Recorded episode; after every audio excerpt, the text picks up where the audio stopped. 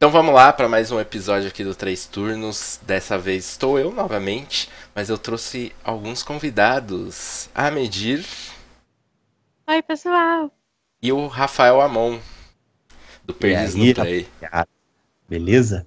Pô, é um prazer receber vocês dois aqui. E eu queria falar que eu tô curtindo muito a recepção que, que essa atração tá tendo. O pessoal tá curtindo bastante, tá recebendo bastante mensagem. Tá bem maneiro.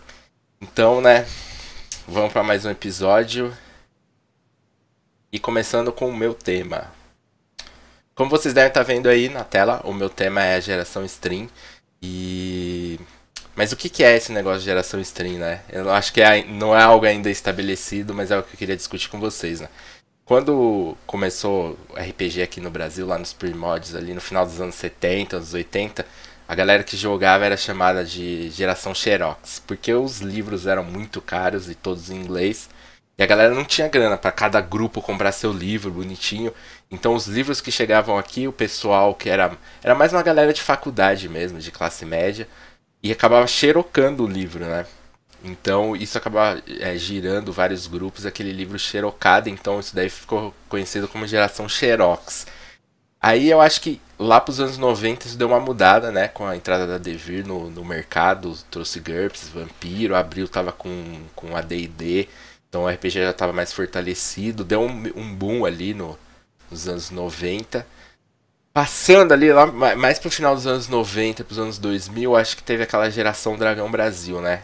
Foi a galera que começou a jogar por conta de adaptações, né? Cada Dragão Brasil tinha uma capa que era muito chamativa e ficava, as, as revistas ficavam junto com outras revistas, né? Revista de game, de, de mangá.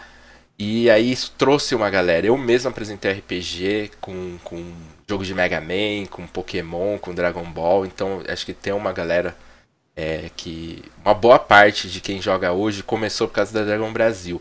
Mas agora com essa onda de stream, de RPG, com, com a internet, YouTube e Twitch, acho que tá vindo uma nova geração aí, tá se formando, que é a geração stream, que é a galera que começou a jogar muito por conta do, dos streams.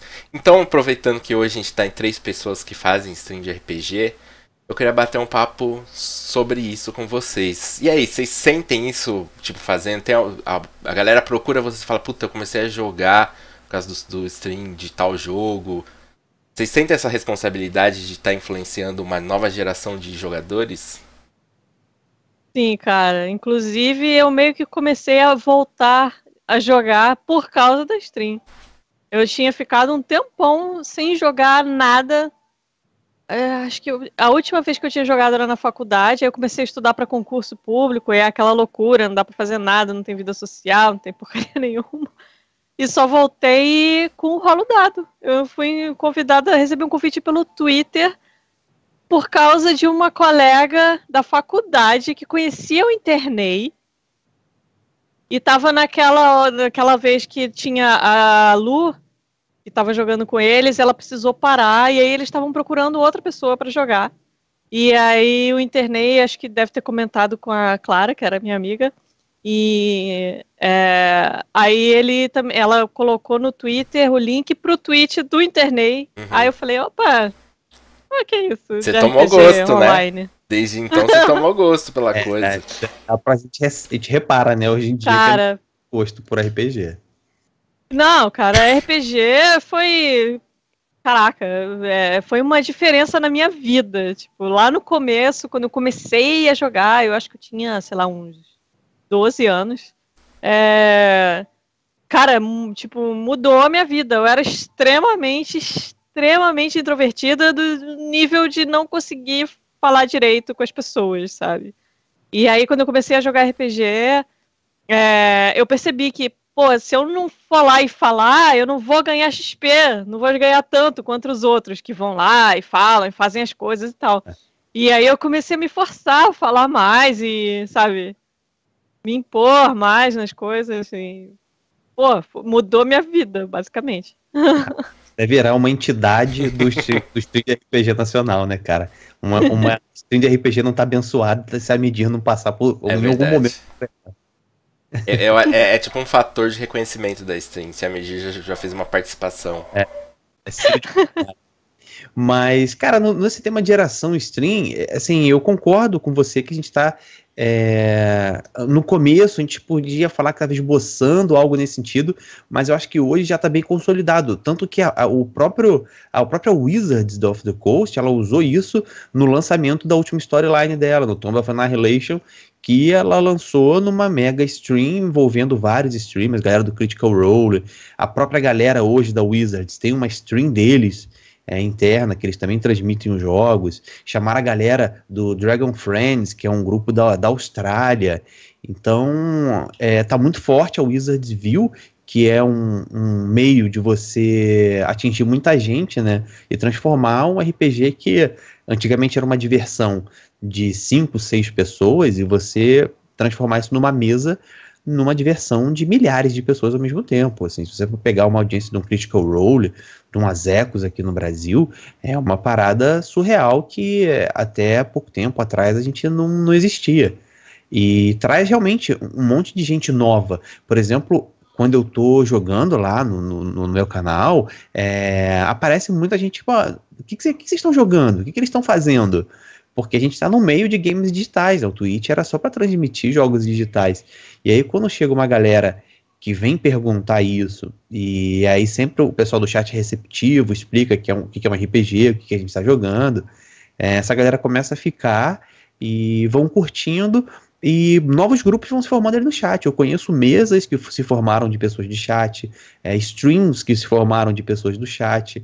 Então eu acho que realmente está tá criando todo um novo público pro, pro RPG, sim. E um público diferenciado. Até um de, no tema também, que um amigo meu falou recentemente, contei com Ventura, começou o Perdidos no Play comigo. A gente estava tomando um show, trocando uma ideia, ele falou, cara, eu não consigo é, assistir stream de RPG. Tipo, não consigo no sentido de não consigo ficar lá as horas todas jogando com a galera. Eu falei, mas isso faz todo sentido, porque assistir uma stream de RPG ela, o público-alvo dela não é o, o, cara que joga RPG, que ele tem uma mesa, que ele tá satisfeito com o que ele joga, é outra parada. O cara que tá ali no chat, ele se sente jogando junto, ele quer acompanhar a história, ele quer que você interaja com ele, ele quer sentir fazendo parte. Não, não é assim, tipo, ah, eu sou RPGista, eu gosto de jogar RPG em casa, então automaticamente eu vou gostar de streams de RPG. Para mim, eu, eu acho que tem uma interseção, mas tem públicos claramente distintos. Sim, sim, tem, tem essa resistência. Mas eu queria até contar um episódio que foi de onde eu tirei a ideia de falar desse tema. Que recentemente eu fui no evento lá na Terra-média, que, que é o Dungeon Geek, que inclusive a Megira apareceu de surpresa lá, um choque. Pra quem não sabe, a Megir mora no Rio e o evento é aqui em São Paulo. E ela apareceu no meio do evento, assim, sem avisar ninguém. Ela é uma entidade do RPG, ela tem até teleporte agora. É, tá, tá foda. Mas enfim, um, um, um um cara me reconheceu lá, veio me cumprimentar, né? E daí a gente ficou batendo papo. É, o nome dele é Gabriel, então um salve pra ele. E ele me contou como ele começou a jogar. E ele falou que já conhecia RPG, ele, ele já sabia o que era, nunca tinha jogado assim, mas ele tinha uma boa noção do que era. E ele começou a assistir muito o Formação Fireball. E não jogava. Ele começou a acompanhar e não jogava. E na vez que o Roxo foi convidado para jogar o rolo dado nas Ecos, ele foi ver. E aí ele falou que depois disso que ele conheceu o Azecos, ele foi conhecendo os outros canais, o TA, o Perdidos no Play, e o Keepers, foi, foi vendo um monte de stream e aí ele começou a jogar. E eu achei isso muito curioso, porque ele começou a jogar, de certa forma, por conta das streams. Porque, a, hum. tipo, ele conseguiu visualizar como era é, o RPG e se apaixonou pelo jogo e começou a jogar.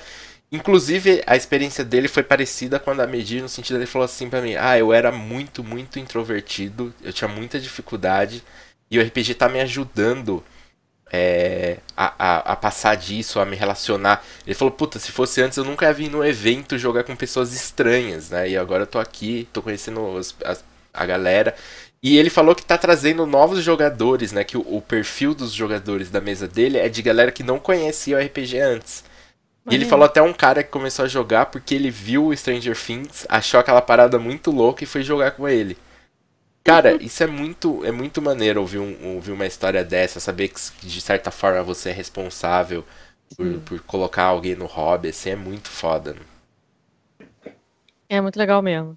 É, e acho, eu acho interessante é, que É uma coisa bem diferente de como a gente começou antes da internet, né? Como a galera que começou a jogar antes da internet possivelmente tem uma ideia bem diferente é, do que a galera que está jogando agora, por exemplo. Porque você vê, você tem exemplos de galera que joga, tipo, num, num high level, que tem galera que é ator e faz isso meio que profissionalmente, jogando para se divertir, não interpretando um personagem de uma forma profissional. É, e ele tem meio que esse modelo a seguir, ou não, sei, mas teoricamente seriam pessoas que estão mais aptas a interpretar personagens de forma mais efetiva, sei lá.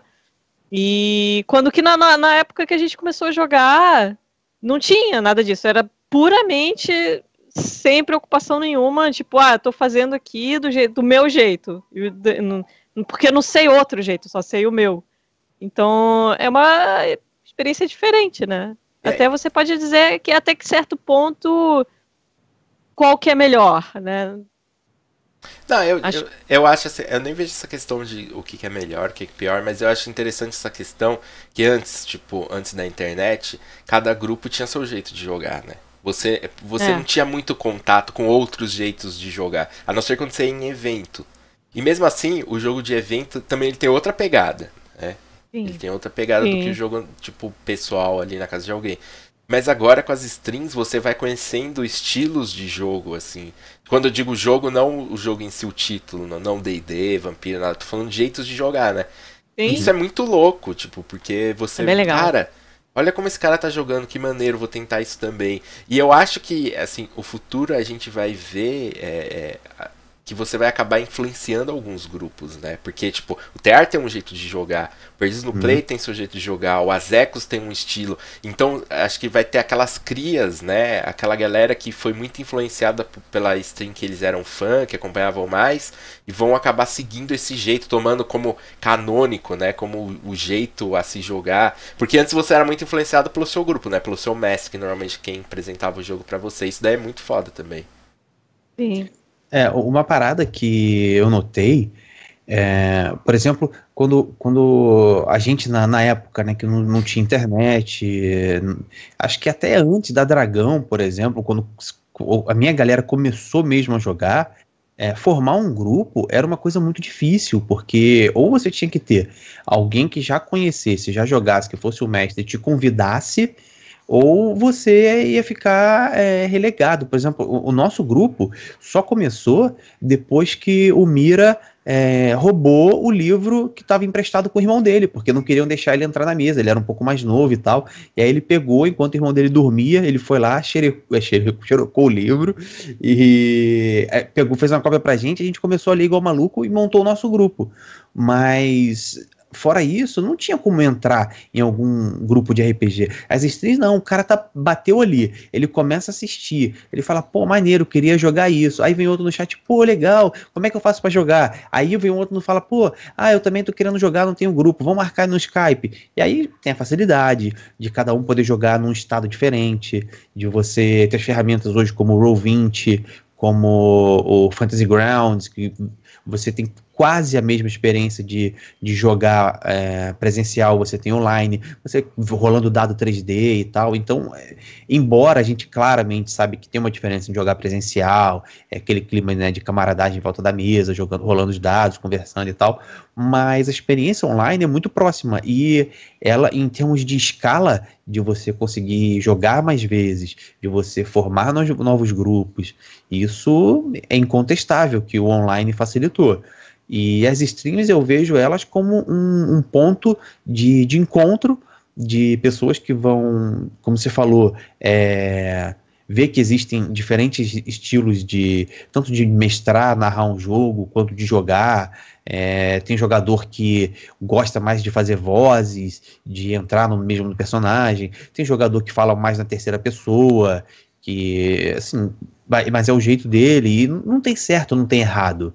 Né? Tem um jeito que você é, vai se acostumar, que você vai curtir mais e você vai seguir aquilo ali. E eu, por exemplo, eu mestrando, eu uso muitas streams de RPG, eu vou lá para aprender com os mestres. Eu peguei muita dica de, de coisa para fazer em mesas minhas com o Pug narrando, é, vendo o Azecos narrar. Então, é, as streams mudam a forma como as pessoas vão encarar o RPG agora e como era antigamente. Né? Antigamente a gente tinha uma visão muito estreita só da nossa mesa, raríssimo, pelo, na minha época que eu me lembro, raríssimas as pessoas iam em eventos, tinha alguns que aconteceram aqui na UERJ, teve um RPG Rio Grande e tal, mas a galera que eu conheci que jogava, duas pessoas só foram. Então é, é muito pouco, do perto do já, já micro-universo que eu conhecia. E... O evento era mais para você conhecer pessoas diferentes que Isso também jogavam. Não era... Meu grupo usava os eventos para ir comprar livro que a gente não achava é... uma loja, para comprar um dado e coisas assim, entendeu? É. Mas com as streams, cara, a, o potencial que isso tem de fazer novos jogadores e realmente ter uma geração é, que nasceu nas streams de RPG é muito grande. Uhum. Com certeza. E assim, muito se fala do, da responsabilidade da stream em apresentar novos jogos, né? Divulgar novos jogos, mas também tem essa responsabilidade de, de trazer novos jogadores mesmo, né? De, de causar uma renovação do, hum. dos jogadores. Principalmente streams como a do Gruntar e do Azecos, que eles têm muito game. E, hum. e, apesar do, tipo, no Azecos o principal é RPG, mas ele faz muito stream de, de videogame. Então ele acaba trazendo outro público que não conhece RPG e acaba ficando muitas vezes. Vê aquilo, acha muito legal e fica. E é tipo. É, isso, isso que falta, assim, pro, pro mercado, né? Tava faltando e acho que a RPG veio pra suprir essa, essa carência aí. É isso, mas algo a acrescentar? Temos tempo ainda. Ah, cara, eu tenho, assim, a acrescentar nesse tema, acho que se falar de estilo de RPG também, é, embora eu gostei da temática do programa, é essa. A gente tem 20 minutos para falar, depois a gente encerrou. É, que essa geração que, que tá vindo aí, tá vendo a gente jogar, é, e você comentou que um ponto importante é a gente é, mestrar novos jogos e, e, divulgar. Assim, é bacana. A gente tem muito canal aberto com, é, com as editoras, com os autores, para fazer playtest dos jogos dele.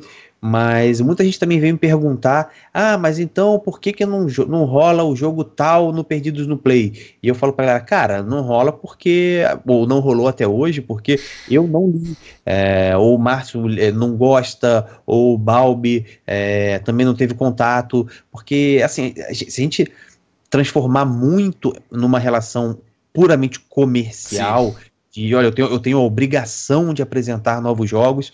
Eu acho que talvez a gente é, vai pasteurizar muito né, o, o, conteúdo e não vai estar não vai tá jogando da forma que a gente jogaria normalmente numa mesa. Eu falo lá no Perdido no Play, eu gosto de, de, de jogar é, os jogos que eu iria querer jogar fora da stream. Para não ficar aquela parada tipo, olha, eu estou aqui porque é uma obrigação de abrir a stream, de jogar e tal. Nada disso. É, é eu estou me divertindo jogando com a galera e, além disso, estou fazendo stream. Porque, assim, acho que é importante a gente apresentar realmente jogos novos. Aliás, inclusive, eu acho que o, o canal que faz melhor isso é o Terra dos Mundos. Acho que o que mais teve jogos que, diferentes que passaram em stream foi o TR. Mas eu tenho medo de fazer isso, por exemplo, de uma forma sistemática no Perdidos no Play, para não deixar, às vezes, cair num, numa. Tipo, olha, eu estou fazendo só porque eu tenho que apresentar um jogo, porque é, as pessoas precisam conhecer o jogo. Eu acho que poderia cair no risco de ficar muito artificial. Não, com certeza. Isso daí é um ponto, é um ponto que a gente é, toma muito cuidado no TR. A gente já teve experiências ruins de tipo, vamos jogar só esse jogo porque a editora pediu e ia ser legal. Mas a gente não estava pilhado para jogar o jogo. É. E isso, isso reflete na mesa. A mesa não fica legal. Sim. Então, Sim, assim, hora. É, isso é, é uma regra que a gente tem. A gente só joga é, se a gente tiver pilhado. A gente já recebeu vários pedidos de, tipo, editoras, principalmente a galera que tá começando, ó, oh, olha esse meu jogo aí, vê se vocês podem divulgar. Assim, o problema não é divulgar, né? Questão financeira, até porque a gente nunca recebeu é. nada para jogar nenhum jogo. Mas é questão, puta, cara, esse jogo não me pilhou, assim, é, ele, ele pode ser muito legal, mas no momento a gente não tá empolgado para jogar. E a gente não vai jogar o, o jogo sem estar com vontade, que vai acabar vendendo mal o jogo. O jogo vai ficar ruim e vai, e vai é, vai ser contra o seu, o seu jogo, né? A galera vai perceber, vai falar, nossa, esse jogo daí não, não presta. É, é justamente aquela parada, né? Se a gente tá vendo uma nova geração de jogadores surgindo por causa das streams, se você oferecer para ele uma experiência ruim, pronto, é aí que o cara não, não vai querer começar a jogar, né? Sim. É, claro, é assim, mesmo. Nem esse, nem nenhum outro. Nem nenhum outro, exatamente. Exatamente. É. Assim, a gente, a gente já teve experiências ruins com jogos que a gente tava muito empolgado para jogar e simplesmente não rolou. Mas foi algo natural. E depois de uma experiência ruim que a gente teve nessa questão, falar, ah, vamos jogar para divulgar, para dar uma força. Mesmo não estando muito afim de jogar o jogo, a gente parou. Assim, a gente só joga se tiver todo mundo pilhado. Se, tipo, no grupo às vezes rola assim, falar, galera, vamos jogar tal jogo. Aí alguém fala, puta, não tô muito afim. A gente procura convidar. Assim, a gente convida a Medir. A Medir tá afim de jogar todos os jogos. É então... normal, é. A Medir vai ter um RPG de paro ímpar, tô dentro. é, é, ela, ela tá sempre muito empolgada. Mas normalmente a gente faz esse, esse toma esse cuidado porque é, é complicado mesmo, né? Ok, então, RPG em outras mídias. A primeira que a gente logo pensa, Stranger Things, seriado, pessoal que até a gente já falou no tema anterior, pessoal que começou a jogar por causa do Stranger Things. É, é interessante que é bem que uma metalinguagem mesmo, né? São, são atores, né? Os meninos que estão fazendo papel de crianças que estão jogando o RPG, que é um jogo onde você interpreta personagens. Então eles estão interpretando personagens, interpretando personagens. Uma coisa é, interessante. Muito, muito meta. Muito meta. É, teve outros seriados também, tipo Community, que também fez um episódio de D&D que foi fantástico, foi muito bom. Mas, e... assim... Mas aí é que tá, eles fizeram, eu acho que o episódio é mais sobre D&D do que sobre o RPG de forma geral, eu acho. O que, que vocês acham? É, quando, quando... é o primeiro problema, eu acho, que é lá fora, pelo menos nos Estados Unidos, é D&D é, é, praticamente gilete, RPG. Né? É. é. Isso. A galera não fala o jogo RPG, fala o jogo D&D, mesmo que, que o sistema não seja D&D, né? Eu, hum. eu acho que o D&D, é, hoje em dia, ele é mais sinônimo de RPG do que o próprio RPG. Porque se você fala joga RPG, muita gente vai falar, puta, você joga MMO, você é. joga Final Fantasy. Hum. Mas se você falar D&D, todo mundo vai saber do que, que é, tipo, você joga uhum. RPG de mesa. Então ele é um, ele, tipo, ele é um sinônimo que acabou tipo tomando conta assim do, do que é, é tipo RPG. Gillette, né? É. Uhum. é.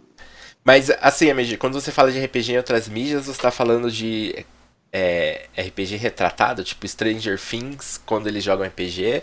Ou você tá falando de tipo. Elas são o RPG retratado em outras. Sem ser no, no jogo em si. Por exemplo, tem quadrinhos também. Uhum. Né? Teve é, mangá, né? Teve o Records of Lodoss War, que Sim. foi baseado numa aventura de RPG. é. Aliás, tô tentando. Eu, quando eu pensei no tema, eu pensei nos quadrinhos. Logo pensei no Lodos, mas tem algum outro que vocês lembram que seja quadrinhos Cara, baseado? O D&D tem quadrinho oficial dele, né? O próprio D&D tem. É... Hum. Mas é, mas é meio que outra coisa, né? Porque é, partiu do RPG. Como é que eu vou hum, ele é meio. Ele parece que o motivo dele, desse quadrinho existir, é para divulgar o RPG. Né? Uhum, o Records sim. of Lodoss War, não. É, não é, tem. O Inclusive, é tipo uma anedota, né? É tipo, ah, é. sabia que ele foi feito a partir do RPG? As pessoas, ah, é, nossa. O maneiro do Lord of War, que até acho que foi uma reportagem que o Thiago Rosa colocou Sim. lá no, no RPG Notícias, né? Que é um fenômeno lá no, no Japão que a galera é, colocava os, os, registros de campanha da mesa deles e isso ia tornando, ganhando fama, né? E tinham campanhas famosas que, que a galera lá toda lia. E o Lodosor depois virou mangá, virou anime e tal. E, uhum. mas, cara, é, assim, tem a representação em várias mídias e tem várias formas de representar também. Eu lembro, por exemplo, quando era moleque, do filme do Tom Hanks, que saiu para televisão. A gente fez até um episódio de podcast sobre ele, do Mazes and Monsters, acho que foi o primeiro filme do Tom Hanks para televisão. Ele, ele novinho, começando a carreira, e ele meio que retrata, entre aspas, ele foi a partir de um livro que fizeram lá nos Estados Unidos, que era naquela época que o, ah, o RPG está ligado a coisas satanistas e tal, e aí foi um moleque que desapareceu, e aí cogitaram que ele tinha desaparecido num ritual dentro de um jogo de RPG, então não sei o quê, e aí fizeram esse filme. E esse filme, assim, é muito, muito RPG, assim, tem ele jogando, é, tem, tem os caras jogando fantasiados, assim, tem umas paradas. Sim, não retrata exatamente um, um, jogo numa mesa de RPG que acontecia, hum. mas para quem não conhecia, cara, todos os elementos estavam ali. Tinha o mestre, tinha os dados, tinha ele jogando, tinha interpretando, tinha tudo. Mas era de uma forma mais exagerada e mais sensacionalista. Não sei se Sim. contribuiu ou prejudicou, mas estava lá, no, em outra mídia. Hum. E no cinema também, o ET Sim. Lembra? Quadril ah. Barrymore jogando ali. É. é. Era uma época que o D&D tava muito popular, né? Essa época do ET, Sim. assim. E acho que isso, assim como, assim como o Stranger Things hoje tá trazendo uma galera, né? Eu acho que o, que o ET também trouxe. Mas assim, falando de quadrinho, tem um Hat Queens. Eu não sei se vocês conhecem, é um quadrinho muito ah, foda. Muito bom. Pô, e ele é muito RPG, né? Ele é um grupo de é. RPG. Tem as classes bonitinhas lá e to todos os, os, estereótipos, os chavões de RPG. Sim. É, na, na é... PC, de vez em quando aparece um quadrinho ou outro que são os caras jogando. Então, tipo, tem alguém que tá lá, ou, ou roteirizando, ou desenhando, que tem a referência, às vezes bota a galera jogando. Eu lembro que, não sei se quando era moleque também, lia na, na revista da não era da turma da Mônica, não. Acho que era do da Disney que tinha. Não sei se é o Manual do Escoteiro Mirim ou no Tio Patinhas e tal. Aparecia os sobrinhos do, do Pato Donald jogando RPG e tal, assim. Então, tá, tava presente em outras mídias, né? Algumas que chegavam a explicar o que estava acontecendo e tal, outras não. Alguns só apareciam jogando mesmo e pronto. Hum. Mas eu sei, assim, eu acho que algumas fazem um bom serviço mostrando, tipo, do Stranger Things. Stranger Things é animal.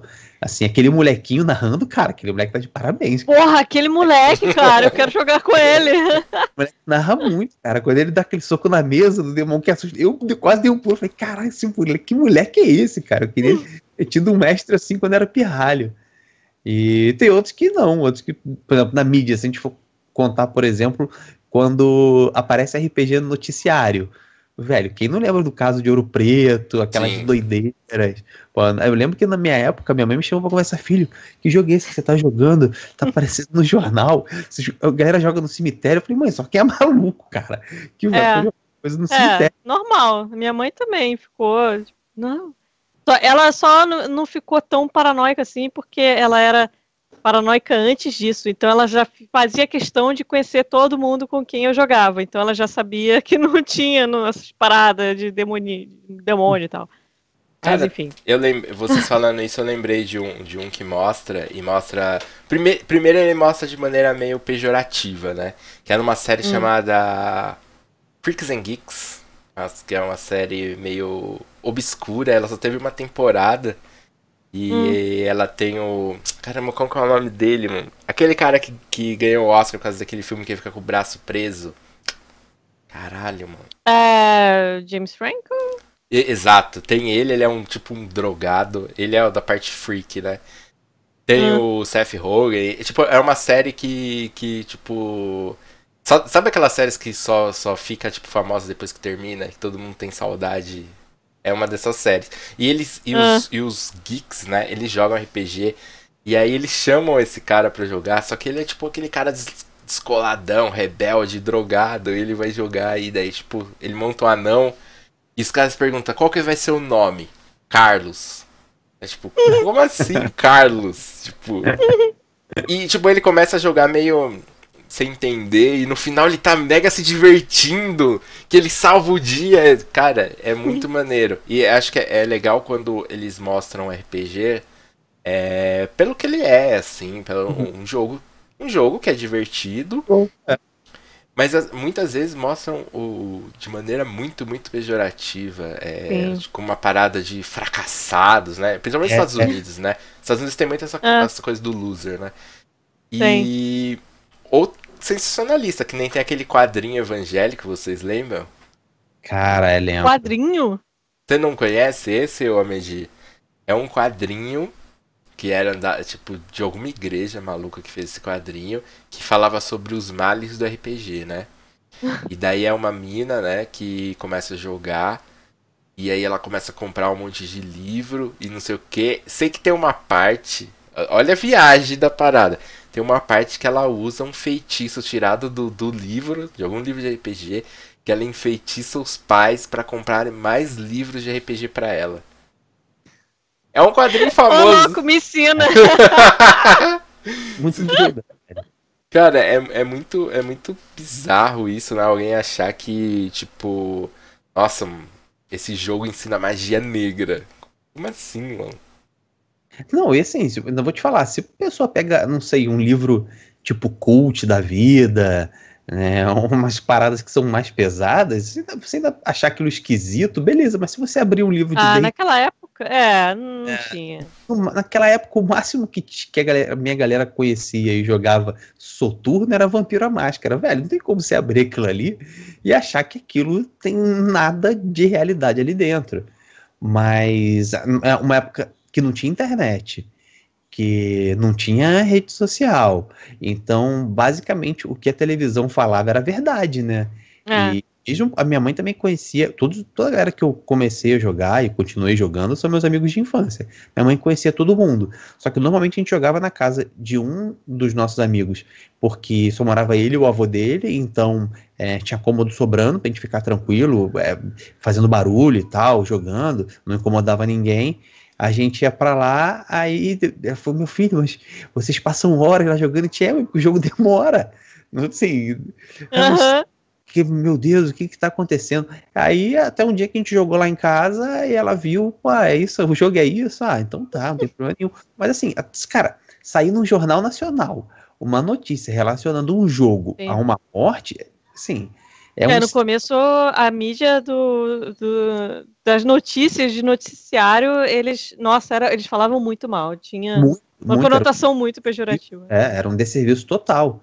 E tanto que acho que depois de muitos, muitos anos esclareceram o tal do Sato Garoto, não tinha nada a ver com o jogo, é.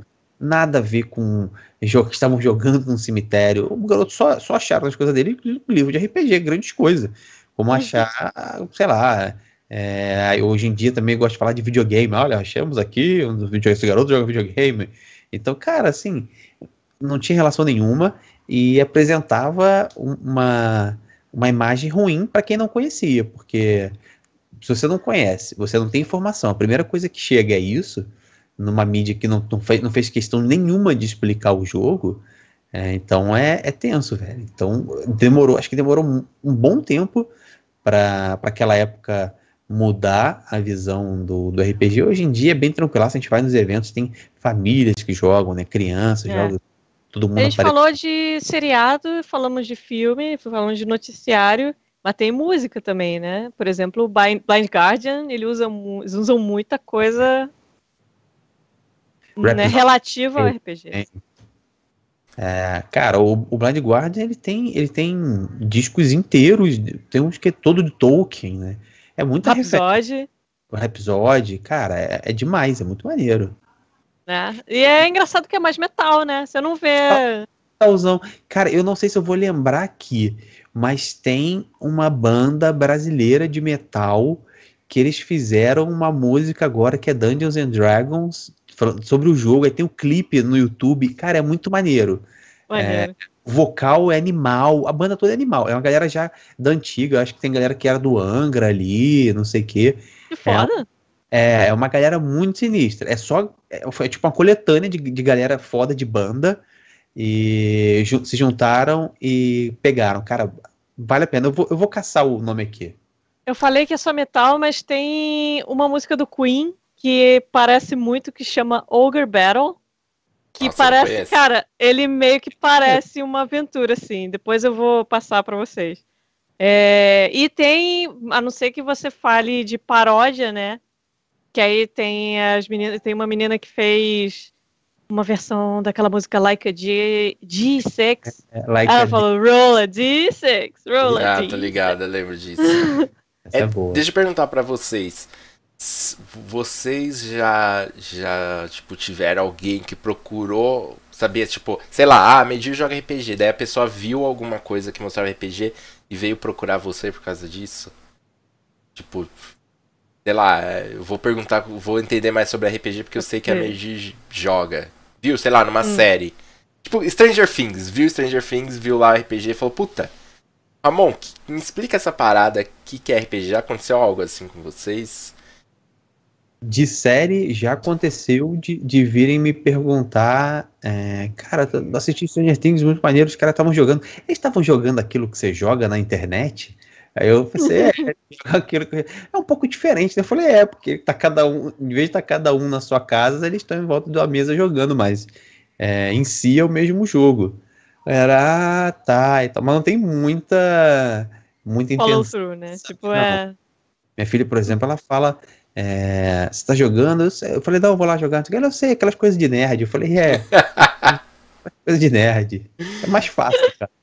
E, e eu, tipo, agora na parte negativa, alguém do grupo de vocês, algum conhecido, já parou de jogar, mesmo que só por um período, por causa de uma dessas repercussões negativas de RPG? Pelo contrário. Não, eu, eu tive um amigo que, que parou, assim, É. já assim, parou durante um tempo. O pai dele, os pais dele eram, eram muito severos e, e tal. E quando começou a sair mais forte, principalmente pelo caso lá de, de Ouro Preto, ele meio que foi proibido de andar com a gente. Nós viramos os maus elementos do, do Ô, condomínio. louco. É, sério, cara. Foi uma parada sinistra. Os maus elementos do condomínio. Vai lá a pessoa jogando. Ah, eu vou pegar É. minha espada. Eu vou... Bando de livro embaixo do braço, dadinho. A gente era os maus elementos, mas. The Cool Kids, né? Como diz aquele, do, aquele documentário do vampiro. Eu, eu vou ter um agravante que aqui no Rio tinha a galera que andava de sobretudo Sim. tal. Era meio tenso, né? Um calor de 40 graus. Tinha uns caras meio assim. Mas nosso grupo não, velho. A gente andava normal, bermudinha, camisa, estava com um livro. A gente usava, não sei se todo grupo usava, mas nosso grupo, não sei porquê, a gente tinha essa mania. E sabe aquelas pranchetas mesmo? Que é tipo um, um compensadinho só, aquele negócio de prender a folha. Sim, todo mundo tinha aquilo. As, as fichas tinham que estar cada um na sua prancheta, com o lápis atravessado em cima, na parte de metal preso, e uma borracha. Era o kit de cada um andar com a sua ficha. Aí a gente andava com aquilo pra cima e pra baixo. E, assim, que perigo a gente ia causar. Ele ficou um tempão sem, sem jogar com a gente, sem andar com a gente. Caraca. É sério, tipo, quase cerca de um mês, uma parada assim. Enquanto tava rolando direto na televisão, ele não jogou. Aí, depois que eu fiz o jogo lá na minha casa, que aí a gente contou pra ele que foi tranquilo e tal, não sei o quê, que minha mãe parou de encrencar, ele conseguiu convencer o pai dele da gente jogar um dia lá na casa dele, com o pai dele, o pai dele assistindo. E aí, depois disso, que o pai dele desencanou. Hum, Mas é uma parada sinistra, cara. Cara, eu Bom, tive, eu tive um- hum. uns amigos, eram irmãos, irmãos gêmeos, que por causa de uma notícia. Que, aí já juntou tudo, né? Juntou Magic, juntou RPG, colocou na mesma sacola e falou que era do diabo. Os pais deles queimaram as cartas de Magic deles. Já ouvi falar isso também. E eles não podiam mais jogar RPG com a gente. Ah, E, cara, isso é muito louco, assim, né? E, e- você vê que tem uma, é, uma motivação muito religiosa, assim. Que, É. O que me revolta um pouco, assim. Ah, porque isso não é de Deus, porque isso é do demônio. E, cê- e é pura ignorância, né? A pessoa não tá nem disposta a, a tentar entender o que é aquilo. Ela já sai, tipo, tomando essas medidas. Tipo, queimar a carta, ó. não, absurdo. Cara, É, é tenso, mas assim, você ser bombardeado de informação É. de um lado e não receber nada do outro, assim, eu, eu consigo entender também o que leva um pai a pelo menos pensar é, nisso daí. Mas vale muito também do que. é só verificar, né? É só É. chegar lá e perguntar como é que é Mas e pedir pra ver uma vez. É, é bem, é bem o que o, que o Ramon disse. É a questão da credibilidade, assim. Um jornal nacional da vida tem muita credibilidade. E o que ele diz é fato. e, tipo, o pai vê aquilo, ele não vai acreditar no filho de 12 anos falando que aquilo não tem nada demais. Tipo, ele vai Mas é confiar no, né? no, no, William Bonner falando que aquilo lá matou pessoas, tá ligado? É, é, é, é desleal é... até essa disputa. É, mas o. Então, para fechar, já recebi a notícia, estamos acabando o tempo. É, a gente pode ver então que tem algumas maneiras, alguns tipos de maneiras de o RPG aparecer em outras mídias, assim. Ele pode aparecer tanto é, uma metalinguagem, tipo, ah, a galera ali está jogando RPG, né? E você tá, tá, tá mostrando como é um jogo de RPG, ou uma, uma história que você vê que tem vários elementos do RPG em si, como é o caso, sei lá, do uh, aquele desenho animado do Dungeons and Dragons, é, Caverna do Dragão, desculpa, é, e ou as músicas em si, que foi o que a gente falou, né, que geralmente, opa, valeu, vou ver depois. É, ou episódios mesmo onde você vê que é uma aventura de RPG, mas não são os personagens jogando, né? E para fechar. E tem os quadrinhos, e tem os quadrinhos que a gente pode ver que vários são baseados em aventuras de RPG. Inclusive dizem por aí que vai ter os quadrinhos do Roland Dado, né? Você é... vê que a Medir, ela fez é todo esse tema para divulgar Caraca. o trabalho dela. Que é marketing, né? Eu...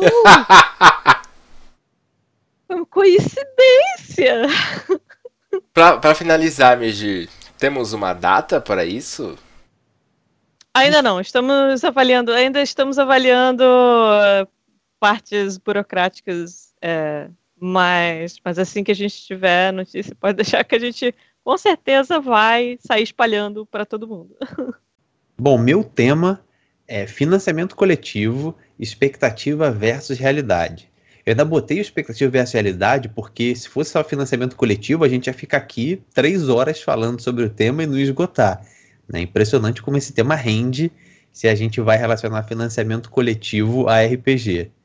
Mas eu separei justamente esse tópico dentro de financiamento coletivo porque é o que eu tenho mais notado ultimamente que causa muita confusão. É impressionante a quantidade de treta que a gente vê, de discussão que a gente vê em grupos de Facebook, é, justamente porque eh, as pessoas não sabem o que estão esperando de um financiamento coletivo, não entendem muito bem o que é a ferramenta, não sabe o que está acontecendo e aí rola é, todo tipo de cobrança, umas bem fundadas, outras infundadas, e eu acho que não tem muita gente se mexendo para resolver essa essa divergência de ideias do que está acontecendo na galera, assim, e eu noto isso bastante.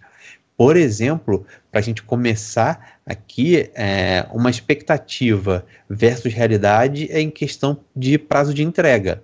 Muita gente compra um, um livro, aliás, a pessoa acha que está comprando um livro no financiamento coletivo e reclama quando o, que tá, o livro está atrasado, que ela não recebeu no prazo que foi prometido a entrega. E em todo momento está escrito lá que aquilo ali é uma, uma estimativa de entrega, que depende de outros N fatores. E a pessoa não entende nem que ela não efetuou uma compra, ela fez um financiamento. Ela está apoiando uma ideia e, como recompensa, ela vai receber um livro. Não tem nenhuma relação de compra e venda, não é emitida nota fiscal. Você, assim, você recebe o livro no, lá no final dele mas como recompensa de você ter viabilizado aquela fornada de livros para a editora. Então, tem, tem várias mini coisinhas que a galera não, que não condiz com a realidade, o que a galera está esperando, e isso vai dando um monte de problema no final. Eu conheço gente, por exemplo, que já falou que não vai entrar mais em financiamento coletivo, mas não vai entrar porque falou que é muito complicado, é, tem esse lance de não sabe quando vai receber, então espera sair na loja física e, e vai comprar. Eu acho que se a pessoa não entender o que é a ferramenta, esse pode ser um caminho, mas não sei se vocês acham que vale a pena fazer uma campanha de conscientização das pessoas sobre o, é, como é que é um financiamento coletivo, o que, que é a ferramenta, o que, que ela está é, optando ali quando ela entra no financiamento. Vocês acham que falta alguma coisa nesse sentido? E aí, esse debate que eu queria trazer para a gente hoje. Cara, eu acho que sim. Eu acho que muito assim, o público de fato se engana com isso, né? Ele, ele acha que está numa pré-venda. Ele age dessa maneira, ele cobra como se tivesse uma pré-venda, mas não é. Como você disse, é um financiamento. Mas é, eu não vejo um esforço da parte do, das editoras em mudar essa visão. Porque talvez não seja nem interessante. Inclusive, eu acho que eles reforçam essa coisa do, do, do pré-venda. Eles falam, aproveita, garante já seu livro que você vai pagar mais barato agora. E uhum. é o uhum. tipo de marketing que você usaria numa pré-venda.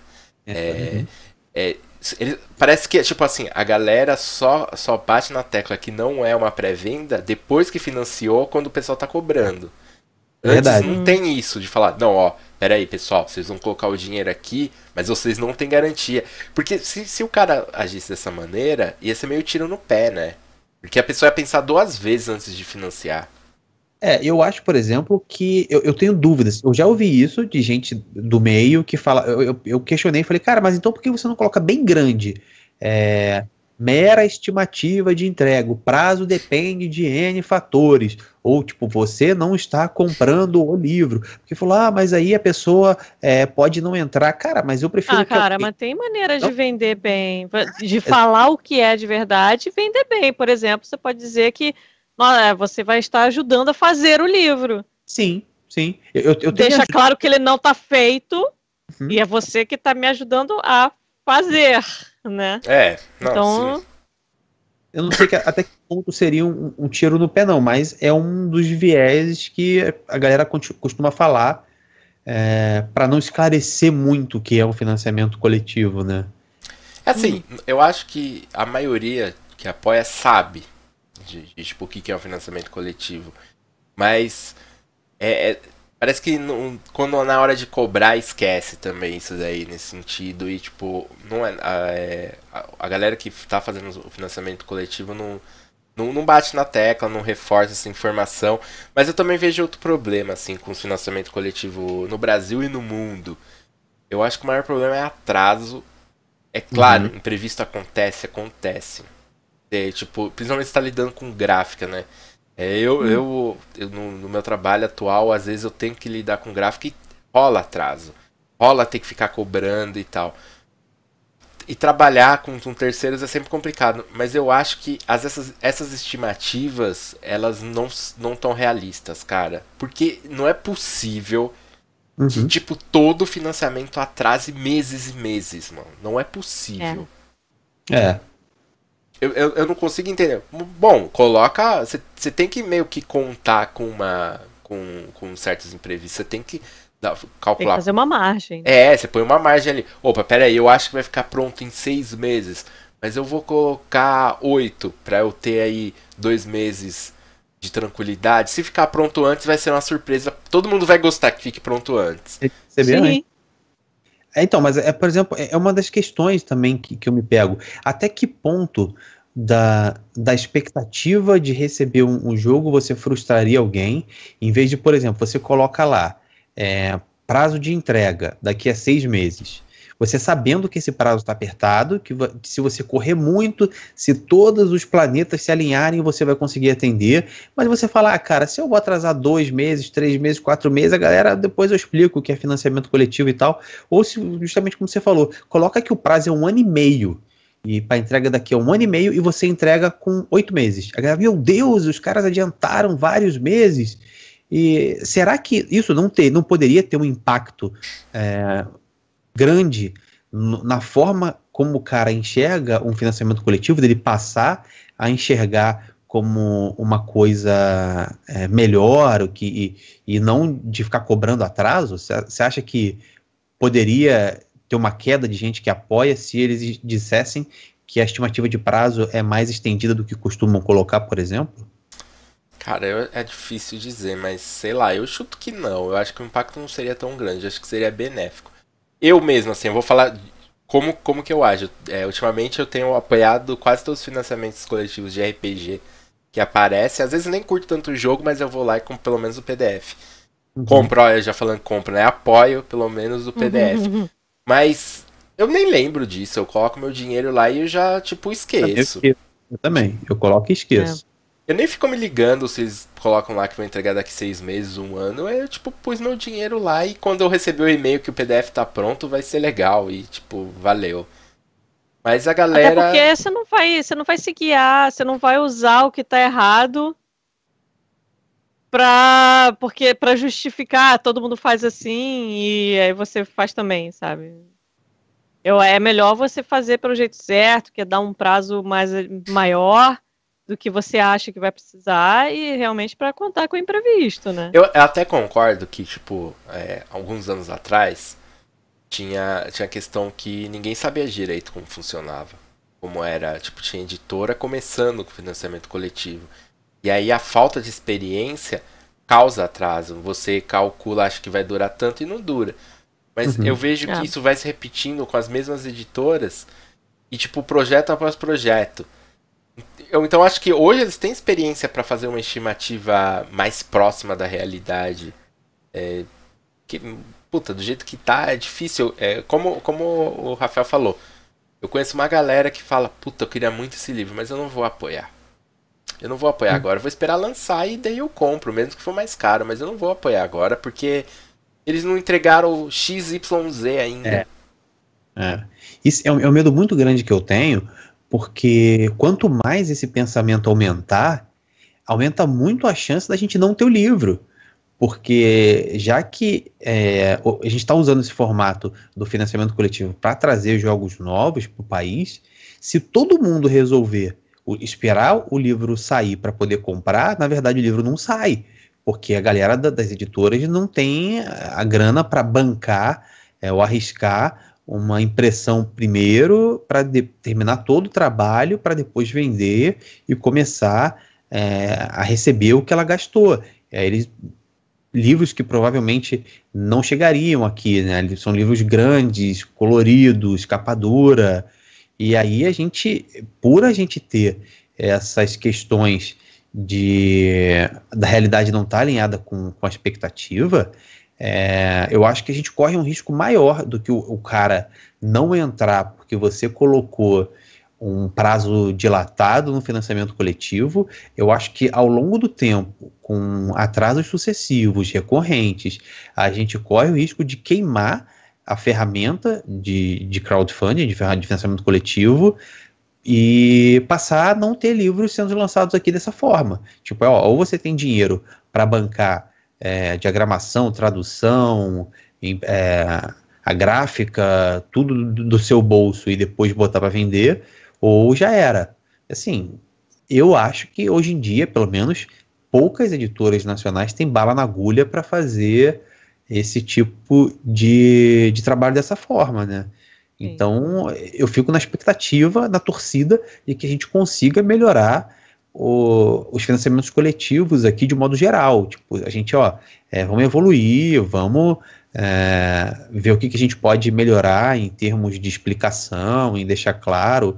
A gente teve alguns no passado aqui que simplesmente não entregaram, né? E na gringa também acontece de você não entregar. Mas a gente ainda sai um, um pouco mais atrás, porque a galera de lá é, várias editoras fazem lançamento sem precisar de financiamento coletivo. Então, eu não acredito que prejudicaria muito o mercado deles. Mas o nosso aqui, se a gente começar a ter financiamento coletivo, não batendo meta, é, porque os anteriores não foram entregues, ou foram atrasados, ou faltou um extra, ou ficou de entregar é, de um jeito e veio do outro, a gente corre um, um risco aí, né? Por enquanto, eu acho que tá, isso tá mais pontual, sabe? A galera tá mais. Ó, essa editora não tá entregando. Então não vou apoiar nada dessa editora. Por enquanto. Mas é, eu acho que esse risco de, de da plataforma perder Generalizar. força é, é grande. Então o pessoal acha que tem que ficar atento, porque é uma plataforma magnífica, né? Permitiu uma renovação no RPG. Hoje a gente tem uma gama de lançamento muito grande que a gente não tinha poucos anos atrás. Sim. E é por, é por conta do financiamento coletivo. Então tem que saber usar também a ferramenta. Eu acho que a, a maioria do, do, da galera que está hoje colocando jo jogos para financiar tem a experiência suficiente, assim. Não dá mais para falar que foi tipo, ah, faltou experiência, não sabia o que estava fazendo. Então eu não sei. É, é, se bem que é complicado, porque a gente nunca sabe as dificuldades que, que as editoras passam também. É, e uma das queixas que muito financiamento recebe é essa falta de transparência, né? Uhum, da galera é. manter informado, falar, ó, a gente tá passando por isso, isso, isso, a gente tá atrasado nisso, nisso, nisso, a gente tá com, com isso pronto. E porque quando você tá. Tem, tem um pessoal que é, fica ansioso mesmo uhum. e pede informação. Eu então acho que você tem que ser. É, hoje em dia, quando você vai criar um financiamento coletivo, você tem que ter em mente aí em ter um relatório, sei lá, quinzenal, semanal, é. para manter a galera informada de como que tá o andamento. Mostrar serviço, né? É. E principalmente a parte da, da transparência, eu acho que ela já pode começar no próprio projeto, assim. Sim. É, de você mostrar realmente para o cara que está entrando com você nessa, nessa, jornada de trazer um livro uh, é, para o país, você dizer para ele, ó, é, ainda não tá, o livro ainda não está traduzido, ele ainda vai para a tradução, é, o tradutor me passou um, uma expectativa de prazo de tanto. Depois que sair da tradução, vai para o cara que vai diagramar, que também me pediu tanto de prazo. Esse é, diagramação deve custar mais ou menos tanto. E é assim, o cara dividiu o projeto contigo, porque se, se o cara não fala nada, se vira uma caixa preta, realmente é difícil você distanciar a visão de uma compra você não sabe nada. Ele falou que vai chegar um livro e você vai gastar um dinheiro. Se você tira todas as etapas do meio e, e só tem as duas pontas, assim, realmente é difícil você Sim. dissociar de uma venda. Né? É, é muito complicado. E também tem a questão dos valores, né? Eu vejo que. É que a galera tá revoltada, ela começa a ir fundo nas críticas, né? É. Então tem muita galera falando, ah, esse, o preço tá excessivo, não sei o que. Tem um post que a, a Redbox fez. Não é, é de RPG, mas é, é, nome... é, dá para ter uma ideia que fala sobre o preço de, de, de, um, de um board game. Acho que é um card game, na verdade. E aquilo dá para entender, o, tipo, por que aquilo tem aquele preço. E é, eu acho que falta também um pouco isso das editoras. Falar, ó, a gente vai gastar Sim. tanto, tanto, tanto. Porque daí o, o, cara pode entender, falar, ó, eu tô pagando 120 reais nesse livro, não é porque estão metendo a faca, é porque é a realidade. Porque eles precisam lucrar X e eles têm X custo. Então também é. a falta de transparência é complicado. Ainda mais num projeto que está aberto para a participação do público, que sem ele não, não existiria. Então, se você está financiando, cara, eu, eu penso por exemplo, na cabeça de um cara que está investindo numa empresa. Você não vai investir tua grana em uma coisa que não te dá transparência, né? Que não está te contando de todos os passos, de todos os problemas que podem acontecer.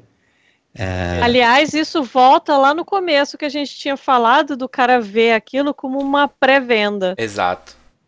Porque aí ele colocou o dinheiro e ele quer o produto. E foda-se. É. Ele não quer saber como o produto é feito, o que o cara passou. Ele, ele tá comprando e ele quer o produto dele em, em ótimo estado.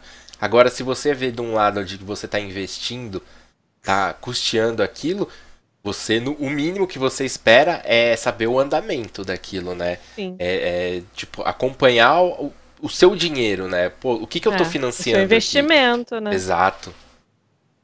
Então, é, é. Falo, poderia, para mim poderia ter um banner gigantesco em todo o financiamento coletivo. Isto não é uma pré-venda. Sim, é. Assim, jogar na cara, se esfregar no, no cidadão, falando: olha, você não está comprando um livro. Isso aqui, por recompensa do, do projeto, você vai receber um livro. Ou um livro, mais dependendo de que meta você entrou, de que nível, blá blá blá blá. Mas você vai receber recompensas para um projeto ser financiado. E quanto mais isso for mais claro para as pessoas, eu não vejo como isso, pelo menos no médio e longo prazo, como isso possa ser pior. talvez no curtíssimo prazo, tal, afaste alguém que só entraria se ele estiver achando que é uma relação de pré-venda e, e esse vai ser o chato que vai ficar lá no Facebook. Cadê meu livro? Cadê meu livro? Cadê meu livro? Tá atrasado, tá, tá atrasado. Não sei se às vezes vale mais a pena você só ignorar um cara desse barulhento no Facebook da vida e seguir da forma que tá, ou dar uma repensada em como a gente aborda as pessoas para usar a, a plataforma. E, mas vocês acham que é, vai virar uma tendência de cada vez mais a galera já tá com o projeto semi-pronto, isso aí pro financiamento para concluir? Sim, porque eu, eu, vejo alguns projetos desses, por exemplo, o Shadowrun do, da New Order, é, já, no próprio financiamento diz que antes do término você provavelmente já vai receber um, um PDF, é, não a versão final, mas já traduzido, já diagramado ali. Então mostra que, tipo, eles já estão com, com, o projeto bem adiantado, né? Ele não tá do zero. Hum. Você acha que isso é uma tendência? Eu acho que sim. É, muito porque, por causa desses atrasos, muita gente disse que iria desistir, não iria mais apoiar, e eu acho que a Retropunk começou a fazer isso, né? A Retropunk no começo, ela teve um problema muito grande com Savage Worlds, demorou bastante, teve um atraso muito grande, mas é uma que depois que ela pegou o jeito na plataforma, na, assim, na minha opinião, é que hoje em dia faz melhor uso do financiamento coletivo. Eles entregam sempre o PDF do, dos livros durante o financiamento coletivo, então é, eles já passaram por toda a parte de tradução, diagramação, e enquanto ainda está sendo financiado, o, as pessoas já podem começar a ler o, o, projeto e tudo, e ter a certeza de que em pouco tempo elas já vão receber o, a recompensa que elas apoiaram. Eu acho que esse é um, é um, um grande passo para a gente encorajar as pessoas a, a continuar apostando no financiamento coletivo. É, acho que seria uma boa. De repente a empresa, a, a editora não tem o tipo dinheiro completo para custear o, o, produto, mas ela já tem uma parte e ela já investe ali é, com uma perspectiva que aquele produto vai, vai ser financiado. Porque, convenhamos, tem muitos jogos que você já sabe que ele vai ser financiado Sim. antes dele entrar. Tipo, é, é 100% de chance, assim. Só, uhum. só se acontecer um apocalipse que o produto não vai se financiar. Tipo Shadowrun, você sabe que vai se financiar. É, financiar.